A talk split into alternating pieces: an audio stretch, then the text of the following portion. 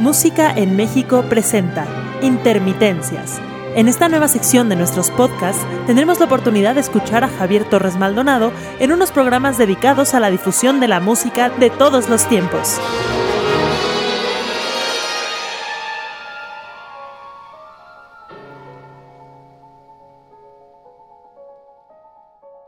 Estimados amigos de Intermitencias, les doy la bienvenida a este nuevo programa. Como les prometí, tenemos de nuevo con nosotros a Pablo Gómez Cano, guitarrista mexicano. Es un intérprete original que se distingue mucho por su brillante técnica y musicalidad, sobre todo también, ¿no?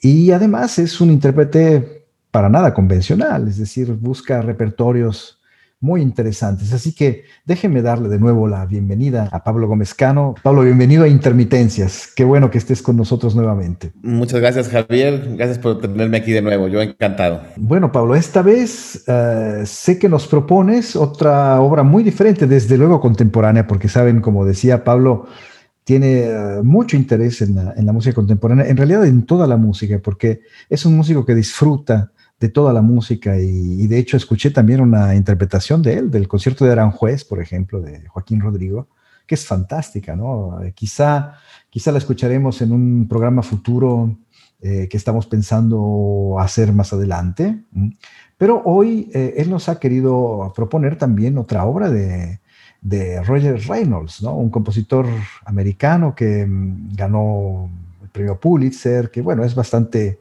conocido, digamos, en, en el ambiente de la música contemporánea, sobre todo americana, pero no solamente, ¿no? Y Pablo, ¿cómo es que nos propones uh, Roger Reynolds? Platícanos un poquito. Bueno, yo tuve la suerte de conocer a, Roger hace muchos años eh, y la verdad es que yo le estoy sumamente agradecido, es una de las personas más apreciativas de mi trabajo. Él demostró un interés enorme en, en, en, en conocer eh, las posibilidades de la guitarra, las cosas que yo puedo hacer y, y, y colaborar. Eh, al principio toqué una pieza antigua de él que se llamaba The Behavior of Mirrors, ¿no? que es el, eh, el comportamiento de los espejos que por cierto también se le escribió a, a, David Starobin, que es eh, de, quien, quien, de quien le dedicó la pieza que presentamos el programa pasado. Y, pero bueno, después, eh, cuando ya se dio la oportunidad de que, de que yo me, me fuera a cursar el doctorado allá a, a, San Diego, y que en realidad el doctorado era la excusa para estar cerca justamente de, de, de estos compositores, de, de, esta institución, y trabajar con ellos, lo cual eh, eh, pues dio muchísimos este, resultados, o sea, todas estas grabaciones eh, o sea, grabé eh, por lo menos cinco conciertos para guitarra y ensamble, me escribieron muchas piezas y bueno, eh, y pude trabajar esta pieza con Roger durante un tiempo importante y, el resultado pues es realmente me encanta, o sea, es de las piezas que están dedicadas a mí que, que siento que, que el equilibrio entre, entre, lo que yo o lo que yo aporto como intérprete y lo que, y lo que el compositor digamos, eh, aporta, es realmente fantástico, o sea, hacen una suma que engrandece la, la, pieza misma. Yo no sé qué opinas, Javier, pero en mi opinión, sinceramente, yo veo que eh, las generaciones más jóvenes de compositores ahora quieren, me atrevo a decir que, que quieren escribir música un poco más estándar, porque les interesa que su música se mueva, piensan más en la carrera y yo creo que esa como espíritu, que era como el espíritu del primer Darmstadt y esto de, de, de realmente que un compositor se clavara con un, eh, con un intérprete realmente a, como, como, si fuera una misión del espacio de exploración, ¿no? y, este, y eso, bueno, y eso lo encontré con Roger de una manera increíble, ¿no? O sea, a, a, eh, al punto que, por ejemplo, o sea, la última vez que, que interactuamos sobre la pieza, me dice, a ver, Pablo, entonces, eh, ¿cómo era que al final resolviste este pasaje? Entonces ya le digo, y, y, este, hace el cambio en su partitura, en su partitura, y ya la manda, digamos, a la, a, a, a la edición Peters, ¿no? O sea, o sea, al final, este, digamos, o sea, eh, eh, eh, él escucha muchísimo, o sea, claro, sus ideas, la, la música y todo eso es muy estricto, pero ya, ya de entrada le interesaba, o sea, le interesaba mucho, por ejemplo, escribir una pieza con las técnicas eh, flamencas, ¿no? O sea, con, el tocar hacia afuera, ¿no? O sea, eh, también es, la pieza que yo puedo decir que tiene la tecnología más moderna de las que yo he hecho. Esta es una pieza que está hecha eh, con un programa PD, ¿no? Que es este, similar al, Max. Y, bueno, o sea, Roger tiene ahí algunos este, algoritmos que él ha, creado, este, que ha utilizado en, varias piezas, ¿no? O sea, de hecho, esta grabación que vamos a escuchar ahora está a punto de salir también en un disco junto con su versión similar con Irving Arditi, ¿no? Entonces, eh, entonces, eh, eh, estos algoritmos lo que hacen es reaccionar, reaccionar a, a, lo que, lo, que la, misma música yo estoy tocando. Eso es, es decir, que, hay, un, hay una interacción entre la parte electrónica, es decir, la parte tecnológica y el instrumento, ¿no? Completamente, incluso más que eso. Incluso yo creo que eh, al, borde de, mm, o sea, porque la pieza está escrita para guitarrista y músico de computadora. Ah, dos intérpretes. O sea, porque lo que quiere, eh, o, sea, está hecho de tal manera que sí, el, músico de la, eh, eh, o sea, hay otra persona que tiene que saber bien lo que hace el programa y, que se sube tal cual como si fuera un chelo junto a mí, digamos, en la escena y tiene unos controladores, ¿no? Este, que son capaces de, transformar y, y, de manipular estos algoritmos de maneras muy distintas esta versión es la versión primera que hice, que es que con, para mí y, Jaime Oliver, quien es un músico de computadora peruano que ahora, que le ha ido también, que ahora tiene un super empleo en una escuela importante en Nueva York y, es todo un maestro de la tecnología y él, él, colaboró mucho con Roger para, para, digamos, eh, eh, eh, lograr esto. Y, y bueno, lo que sí, yo, yo la verdad debo decir que al principio era muy incrédulo Todavía lo soy de ciertas maneras de tener ahí a una persona que no esté tocando, un, no esté, o sea, produciendo sonidos, sino moviendo controladores, ¿no? En la escena. Pero lo que sí es cierto es que este, cuando lo, lo he hecho con otras dos personas más, la pieza, o sea, con, digamos, con otros dos este, eh, músicos de computadora, y la verdad es que las versiones han quedado sumamente distintas. Ah, por supuesto, porque... O, sea, que sí, en, ese sentido sí logra lo que, lo que busca eh, Roger, ¿no? Este, de, crear un, programa que sea interactivo realmente, que pueda, o sea, que, puedas eh, encontrarle muchas este, opciones. También versiones de la pieza, ¿no? Porque evidentemente, es decir, que la, la electrónica por lo que me dices, es, es, digo, porque yo he escuchado solo la versión que tú me enviaste, ¿no? Pero si varía tanto, quiere decir que, que el algoritmo, los algoritmos tienen ya prevista una, una variación implícita, ¿no? De la música que puede ser muy interesante, creo, ¿no? No sé. Claro, claro. Yo alguna vez lo escuché decir que, que en el futuro, o sea, eh, bueno, no sé si el futuro ya llegó o quizá ya pasó, pero este, en vez de vender, o sea, por ejemplo, una partitura con, con este con un CD, ¿no? Con la electrónica. O sea, ahora lo que te dan es, cuando compras una partitura electrónica, es, es, es, son los, los, los, algoritmos, ¿no? Los, o sea, que tienen, les ponen nombres, ¿no? Les pone, tienen nombres, algunos nombres fancy y dice que eso es lo que ahora casi se puede patentar, ¿no? Como totalmente, ¿sabes? Yo, por ejemplo, también sucede con, nos sucede a todos los compositores cuando, digo, a, lo mejor hay una parte escrita, ¿no? Para el instrumento, pero, pero las, las casas editoriales o venden la partitura o la alquilan muy seguido también. Eh, la parte electrónica, ¿no? Entonces sí, la partitura la dan así, pero digamos, la, la parte electrónica, claro, la alquilan muchas, muchas casas editoriales y eso hace que, que claro, la, electrónica también la estén poniendo al día, ¿no? Bueno, deberían de ponerla al día, ¿no? Porque el problema también tecnológico muy grande es que cuando se escribe una, pieza y se trata de tocar 10 años después, eso puede ser muy complicado, ¿no? A mí eso es lo único que yo diría que no me gusta de la música, de, la pieza de Roger, si, si lo escuchara es justamente que, o sea, sí depende de otra persona para hacerlo, o sea, pero es como un, como un dúo de violín y cello, pues siempre vas a necesitar, si eres violinista, pues siempre necesitarás un chelo, ¿no? Para hacer esa pieza. Y aquí, o sea, y a mí siento que Eh, me hubiera gustado también una manera que yo la pudiera hacer yo solo o, yo y el lugar donde voy, ¿no? O sea, que no tuviera que tener alguien que también conozca y siga la partitura eh, para poder hacerla más seguido, ¿no? Simplemente. Este, Entiendo muy bien. El papel del, músico electrónico es, es, importante y seguramente la electrónica es tan variable que probablemente es necesario, ¿no? Porque eh, generalmente... No, completamente. O sea, en, ese sentido sí se requieren eh, todo, o sea, todas las habilidades de, un, de un, intérprete, de, un, de, un, performer, ¿no? Porque eh, tienes, que, o sea, tienes que ir siguiendo la partitura, reaccionando a, o sea, en, ciertos momentos tienes que incluso ir contando. Bueno, pues vamos a escuchar de Roger Reynolds, Dream Mirror, ejecutada por Pablo Gómez Cano a la guitarra y Jaime Oliver en la parte electrónica.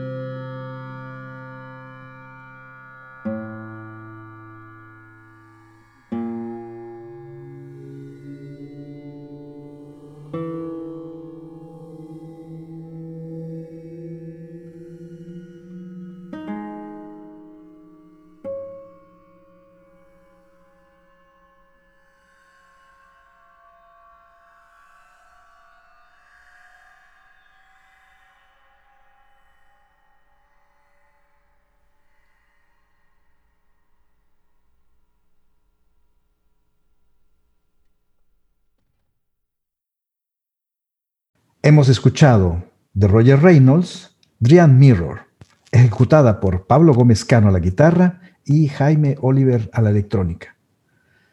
Pablo, pues seguramente querrás añadir aún algo sobre, sobre esta obra. Bueno, es una obra que de las con las que con la cual yo ya perdí objetividad en el sentido de a mí me, me encanta por todo el proceso que o sea, o sea cómo, cómo, la fue ideando Roger cómo fue este cómo fue caminando. A él le, le, fascinó le tenía miedo como muchos compositores todavía actualmente le tienen miedo a la guitarra. Eh, eh, eh, él, me decía bueno o sea aconsejame cosas y yo bueno yo le decía intentaba dar eh, muchos consejos, pero hay uno que particularmente le gustó, que es que le dije, ¿por qué no escribes? Eh, le digo, ¿tú sabes cómo enseñan en una escuela así normal, convencional, el blues, no? No, pues, o sea, son, son este, lo enseñan a través de lo que ellos llaman leaks, ¿no? Que son pequeñas frasecitas, que tú te aprendes una frasecita, un par de frasecitas, y entonces las vas, las vas, las vas utilizando cuando improvisas entonces yo le digo, le dije, ¿por qué no escribes tú pequeños leaks, ideas musicales, ¿no? Frasecitas de todo tipo y, yo las voy probando, te las voy enseñando cómo va, cómo, cómo va, cómo van quedando. Y le encantó esa idea. Y dicho y hecho, o sea, me empezó a, mandar así este, ideas, ideas, ideas, ideas, y la mayoría eran buenísimas, otras las, las, las modificamos de manera que se ajustaran mejor a lo que él quería. Y lo que sí no tomé en cuenta es que al final esa manera de, aglomerar pequeñas frases iba a resultar en una pieza tremendamente difícil. Eh, Oye, pero qué fascinante todo este proceso, porque realmente eh, la interacción creativa entre el compositor y el intérprete yo creo que es fundamental. Y lo que decías al principio, ¿no? De, de, de, la necesidad de que haya un ideal, ¿no? Haya un ideal y no solamente una idea de carrera, de, de, tener música tocada por mil grupos en el mismo año y, de escribir 300 piezas al año en vez de una o dos a lo mejor, ¿no? Cuidando mucho la calidad del resultado artístico final, ¿no? Yo creo que eso es muy importante y este tipo de trabajo es lo que hace de esta música un arte seguramente diferente.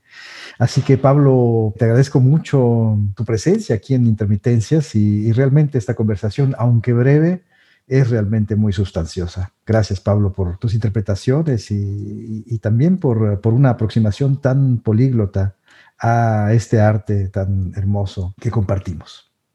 Muchas gracias a ti, Javier. Estimados radioescuchas, llegamos así al final de nuestro programa. Les agradezco mucho que nos hayan escuchado. Hasta pronto.